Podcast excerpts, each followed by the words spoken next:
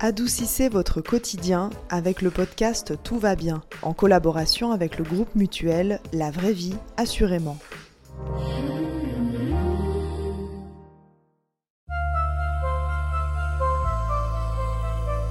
Dans cette émission, on vous parle souvent des techniques pour adoucir votre quotidien, pour chasser le stress ou gérer l'anxiété. À plusieurs reprises, on a abordé le burn-out, l'épuisement, l'humeur en berne. Mais il y a un sujet dont on n'a pas encore parlé, et c'est l'épuisement de nos proches, les difficultés, le stress, la tristesse de nos proches. Quand un être cher traverse un burn-out ou une dépression, on aimerait pouvoir l'aider tout de suite, l'aider à porter cette charge, lui montrer le chemin pour s'en sortir.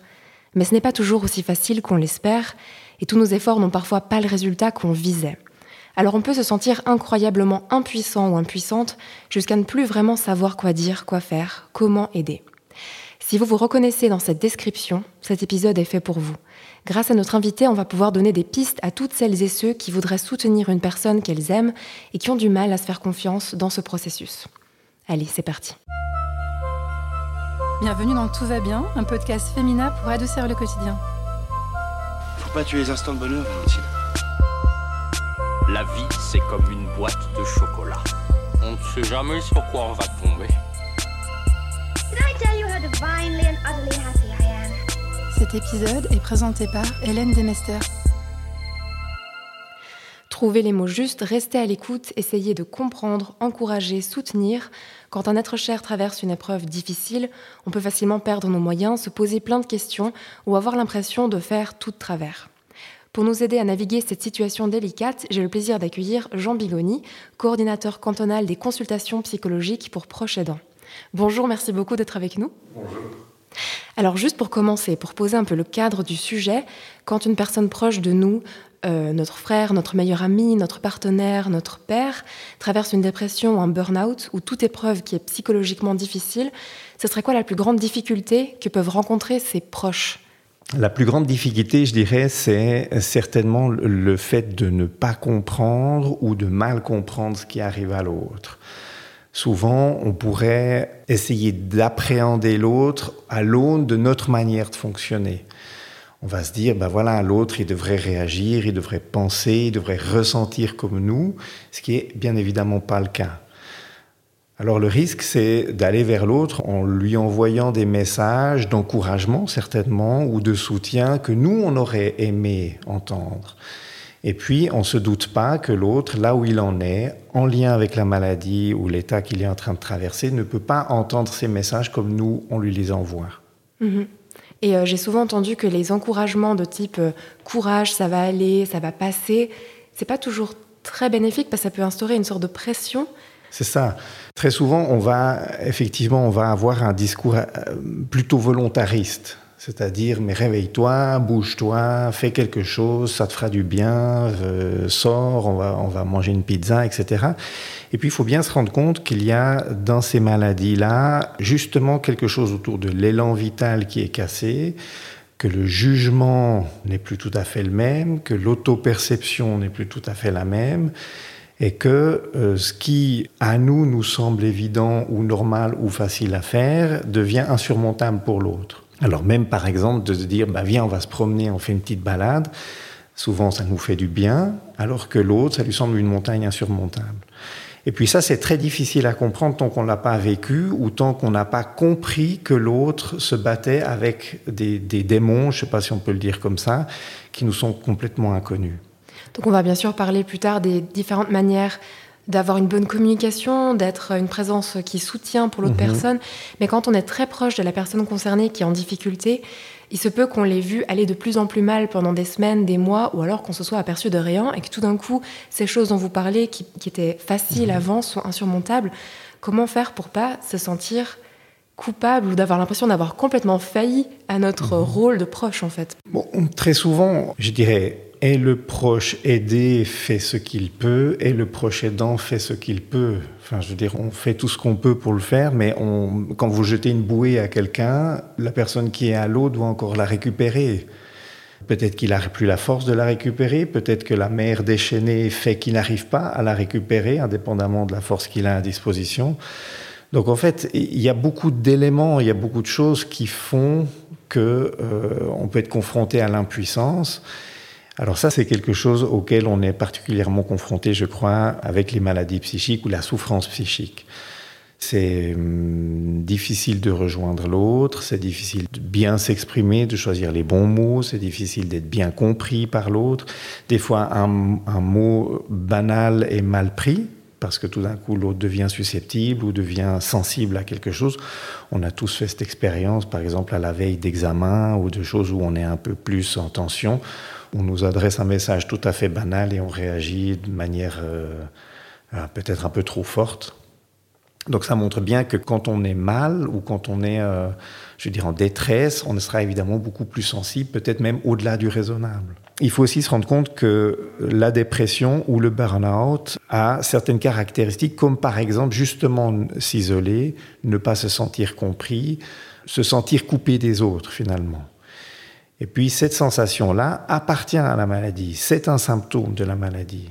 Et c'est pas toujours euh, donc quand on, reçoit un message en mais tu m'as pas compris ou tu tu m'aides pas, etc. Même si ça en a tout l'air, ça nous est pas forcément adressé parce qu'on a a peut-être fait tout au mieux, mais semble que l'autre subjectivement ressent ça comme ça. Il faut jamais oublier que lui, subjectivement, il ne voit plus tout à fait la réalité comme nous on la verrait, ou comment lui la voyait à l'époque, ou comment il la verra demain, après-demain, après la, dépression. Mais dans le moment présent, c'est vrai qu'il est, euh, c'est comme s'il avait un voile sur les yeux qui lui fait percevoir les choses un peu différemment. Donc là, je pense que c'est important de garder une certaine distance avec ce qui nous est renvoyé, ce qui peut nous blesser, ce qui peut nous décourager, ce qui peut nous charger. Le risque, si on ne prend pas une certaine distance qui, peut, qui doit être saine par rapport à ça, c'est de se dire, bon, il faut que j'en fasse plus, il me dit que je ne le comprends pas, je vais faire encore plus, je vais, me, consacrer encore plus à lui. Et puis, c'est de s'épuiser, c'est de perdre cette distance et cette, euh, cet oxygène qui nous permet de garder un équilibre. Mm-hmm. Ça, c'est bien de le préciser, parce que c'est des choses qu'on se dirait pas instinctivement quand on reçoit ce genre de message. Euh, ça peut provoquer quoi comme émotion chez le, proche aidant, justement, de, recevoir ces expressions d'incompréhension ou de souffrance de la mhm. part de l'autre bah, C'est souvent particulièrement cruel. Parce que les gens, le, proche aidant, il a déjà le sentiment de se donner corps et âme, et puis euh, de se sentir euh, accusé, disons, d'incompréhension ou d'insuffisance par la personne aidée, bah, c'est particulièrement difficile. Et ça, c'est, je dirais, un des critères ou une des composantes qui participe beaucoup à l'épuisement des proches aidants. Donc c'est important de continuer à prendre soin de soi, même si on se dit, peut-être que parfois on culpabilise un peu d'avoir besoin de prendre soin de soi, alors qu'on devrait justement aider l'autre qui, lui, va mal, lui ou elle.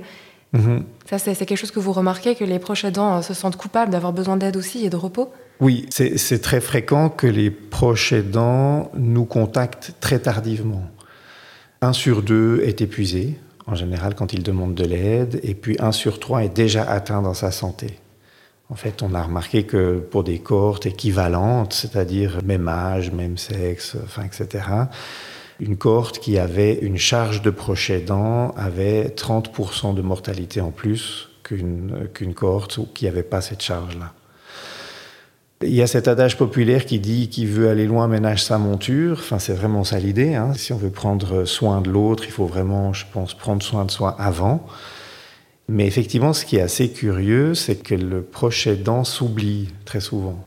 C'est souvent en lien avec des enjeux relationnels. Un exemple que je pourrais vous donner, ce serait par exemple une fille ou un fils qui recherche la reconnaissance de son, de son parent, enfin de la mère ou du père, et puis qui se dit ben j'ai jamais eu la reconnaissance de mon père et donc je vais m'occuper de lui jusqu'à la fin, je vais tout lui donner et puis comme ça enfin il va me reconnaître, enfin il va me considérer. Et puis ça c'est évidemment une motivation inconsciente qui est rarement formalisée ou pensée comme telle. Mais c'est quelque chose qui va pousser le proche à aller souvent un peu trop loin, à s'oublier, et en général, si le proche aidant tombe lui-même malade ou, disons, perd sa santé, ben, par ricochet, le proche aidé, lui aussi, ne peut plus être soutenu et se retrouve aussi en détresse plus importante encore. Donc effectivement, c'est très important de continuer à prendre soin de soi pour avoir une chance de s'occuper de, de, la personne que l'on aime. Qu'est-ce que vous recommandez à ces personnes-là pour pas qu'elles s'inquiètent trop en entendant ça? Voilà, qu'est-ce qu'elles peuvent implémenter au quotidien pour favoriser leur santé mentale, leur santé physique?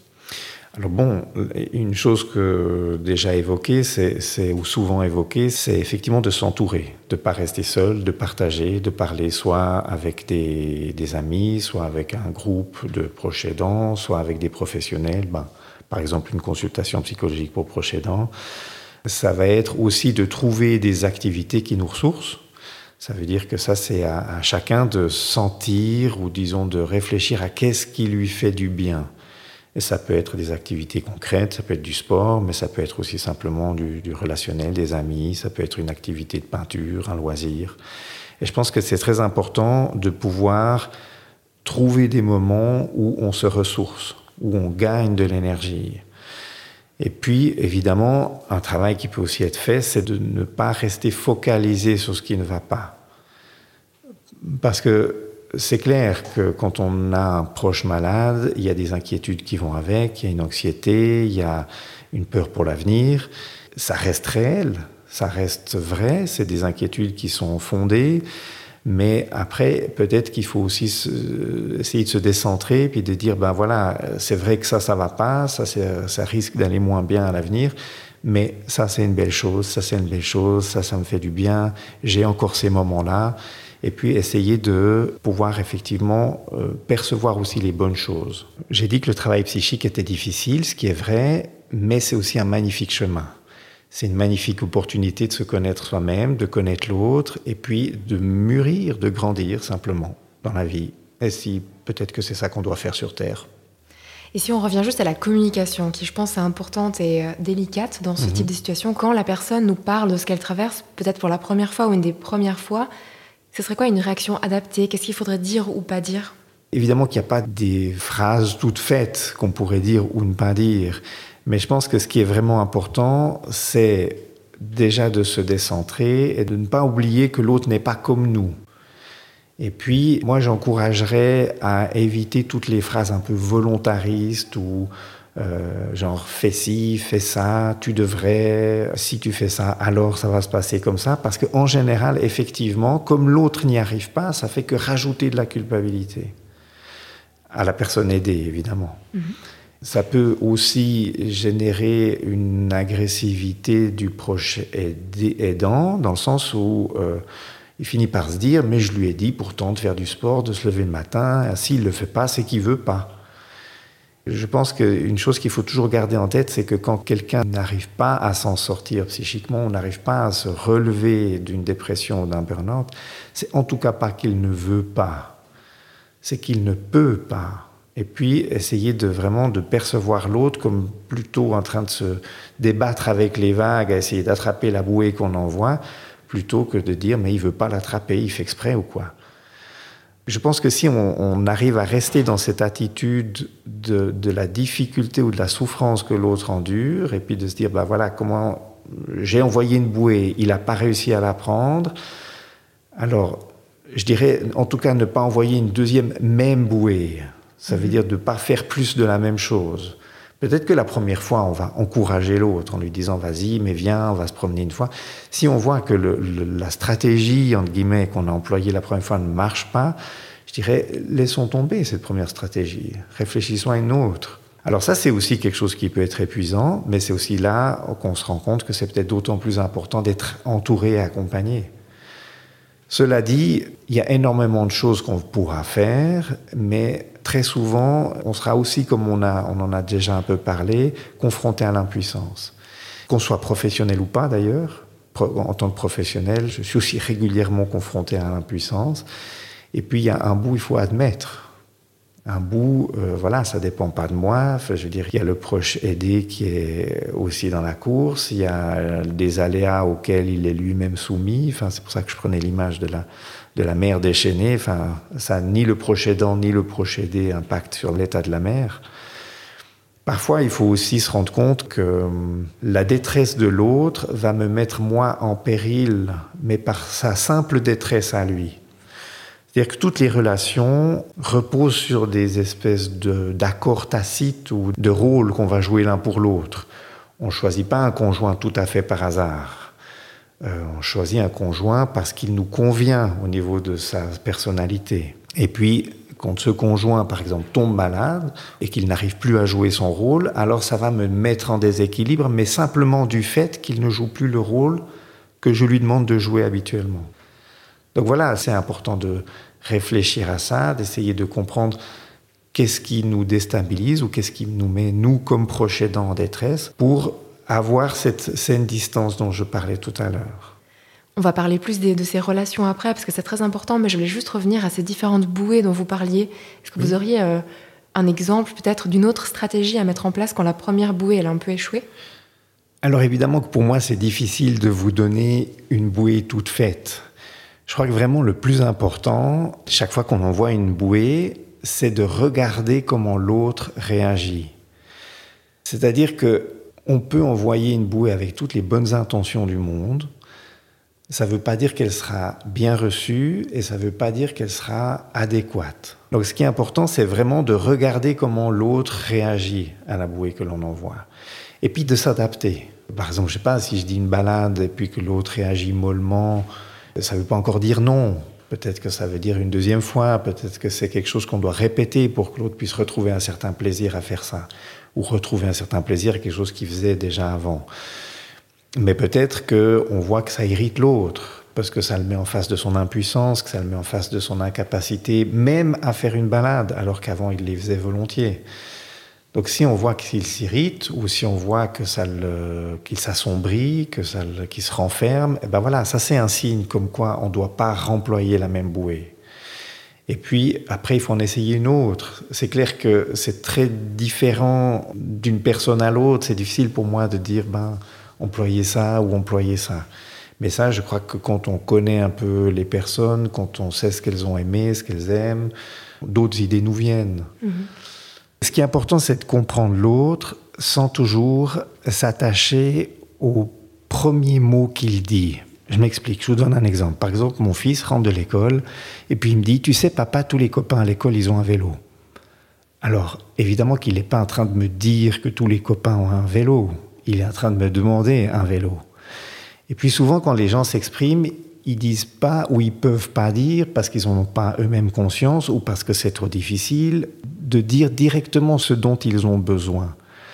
C'est pour ça que quand je dis essayer de comprendre l'autre, c'est de se dire mais qu'est-ce que l'autre est en train de me dire? Ou alors, par exemple, on voit souvent ça dans les conflits de couple, par exemple, vous pouvez avoir quelqu'un qui se fâche ou qui va chercher la bagarre avec son conjoint, mais il est juste en train de lui dire je suis en détresse parce que j'ai peur que tu t'éloignes de moi. Et puis évidemment que quand on entend ça, puis qu'on se dit mais tiens, il est en train de me crier dessus, le message genre je suis en détresse parce que j'ai l'impression que tu ne m'aimes plus, il n'est pas évident.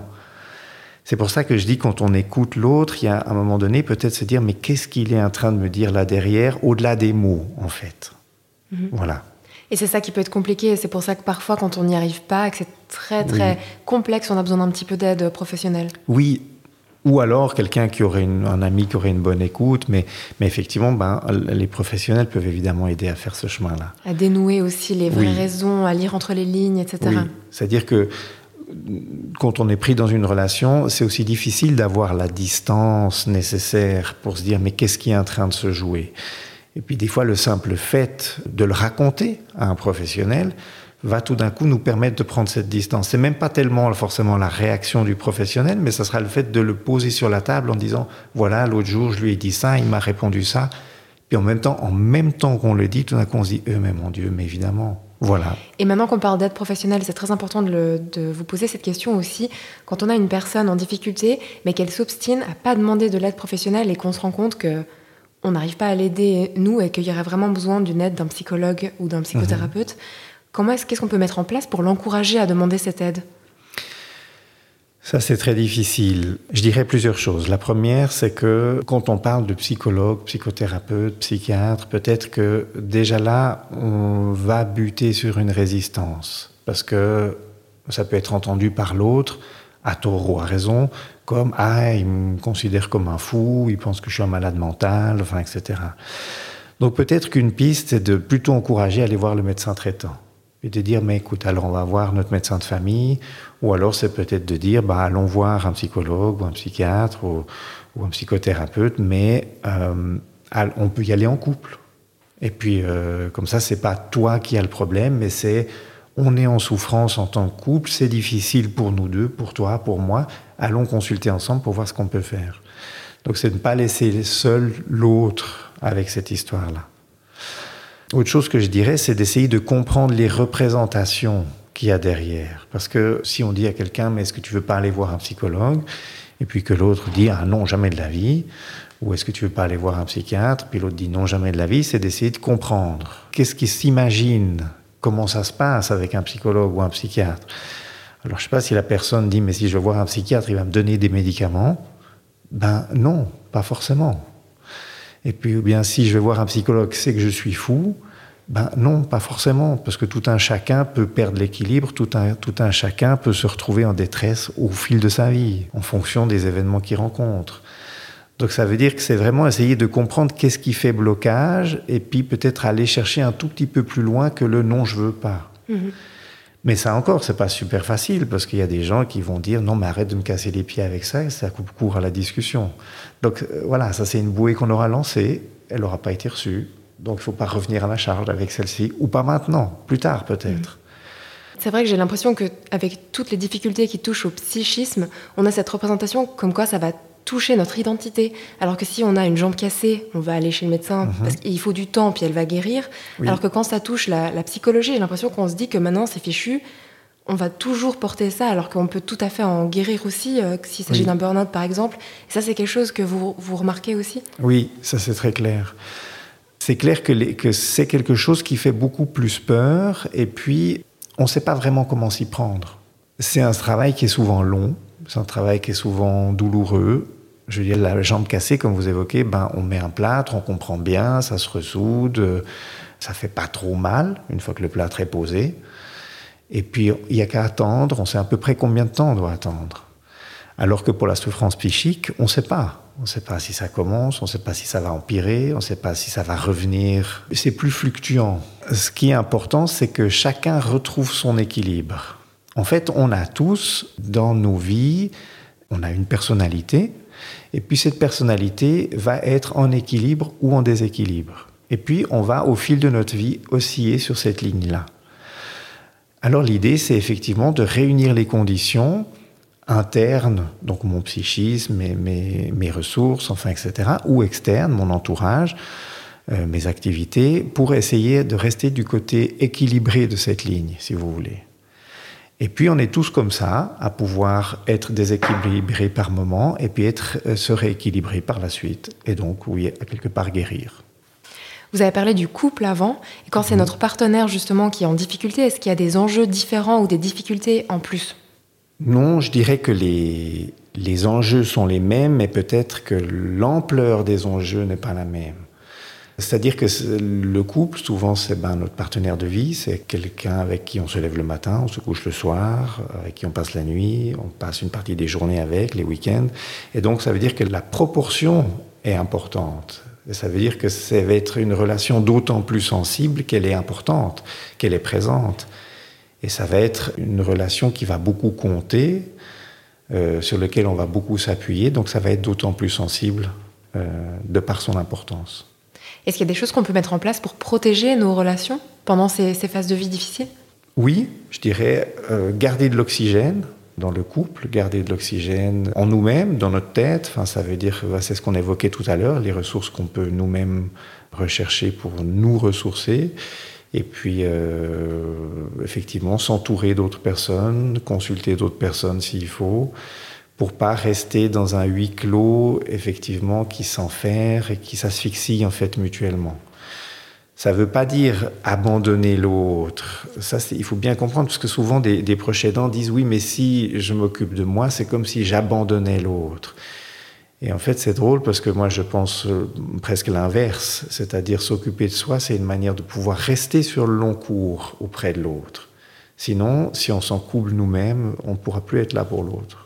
Ça me fait penser aussi au fait, comme vous disiez avant, que parfois on doit un petit peu démêler la relation, comprendre certaines choses, lire entre les lignes de ce que va nous dire la personne. Euh, et du coup, je pense que ça permet aussi une sorte de meilleure compréhension en profondeur des fondements de la relation. Est-ce que ça peut aussi rapprocher des personnes au final de traverser ça ensemble? Oui, très clairement. J'ai plusieurs exemples en tête où effectivement le fait d'avoir traversé une épreuve ensemble, ça a permis aux personnes de se rapprocher. Et puis ça les a soudés. C'est-à-dire que c'est quand même un peu dans la difficulté qu'on rencontre nos vrais amis ou nos vrais proches, je dirais. Mhm. Et puis effectivement, une... quand on a traversé une épreuve, on devient un peu copain de tranchée et en plus que conjoint. Alors sur cette note positive, j'ai posé la dernière question de, de l'épisode. Est-ce que vous auriez un message de conclusion pour les personnes qui traversent une telle situation, qui essayent d'aider un proche en difficulté et qui ont l'impression de ne pas voir le bout du tunnel? Un petit mot d'encouragement. Ce que j'aurais envie de répondre à ça, c'est... J'ai une citation en tête, mais je ne sais plus de qui elle est, mais c'est quelque chose comme... Les gens qui vous entourent mènent des combats dont vous ignorez tout, soyez gentils. Voilà. Et j'aurais envie que cette citation soit quand on pense à l'autre, mais aussi quand on pense à soi. C'est-à-dire qu'on ne doit pas juger trop sévèrement les autres. Peut-être que même s'ils font des choses qu'on ne comprend pas, c'est de se dire que c'est nous qui les avons pas compris, mais qui sont pris dans des choses qu'on ignore. Et puis on doit plutôt essayer de leur tendre la main que de leur jeter un caillou. Et puis, euh, je dirais la même citation pour nous. Ça veut dire qu'il y a des choses auxquelles qu'on n'arrive pas à faire. Et puis, peut-être qu'il faut se dire, ben voilà, c'est OK. Il y a des choses que je peux pas faire. Il y a des choses que j'arriverai pas à faire. Parce que c'est, ou pas à faire maintenant. Mais parce que c'est trop difficile pour une raison ou pour une autre. Et puis, finalement, d'avoir une certaine gentillesse aussi avec nous-mêmes. Alors merci beaucoup pour, euh, pour cette note d'encouragement. Merci beaucoup Monsieur Bigoni pour votre présence aujourd'hui, pour toutes vos réponses. Merci à vous. Et merci à toutes nos auditrices et auditeurs pour votre écoute. On espère que cet épisode aura pu vous aider. On se retrouve tout bientôt après une courte pause estivale pour de nouveaux épisodes de Tout va bien. Et d'ici là, on vous souhaite un très bel été. Et surtout, prenez soin de vous.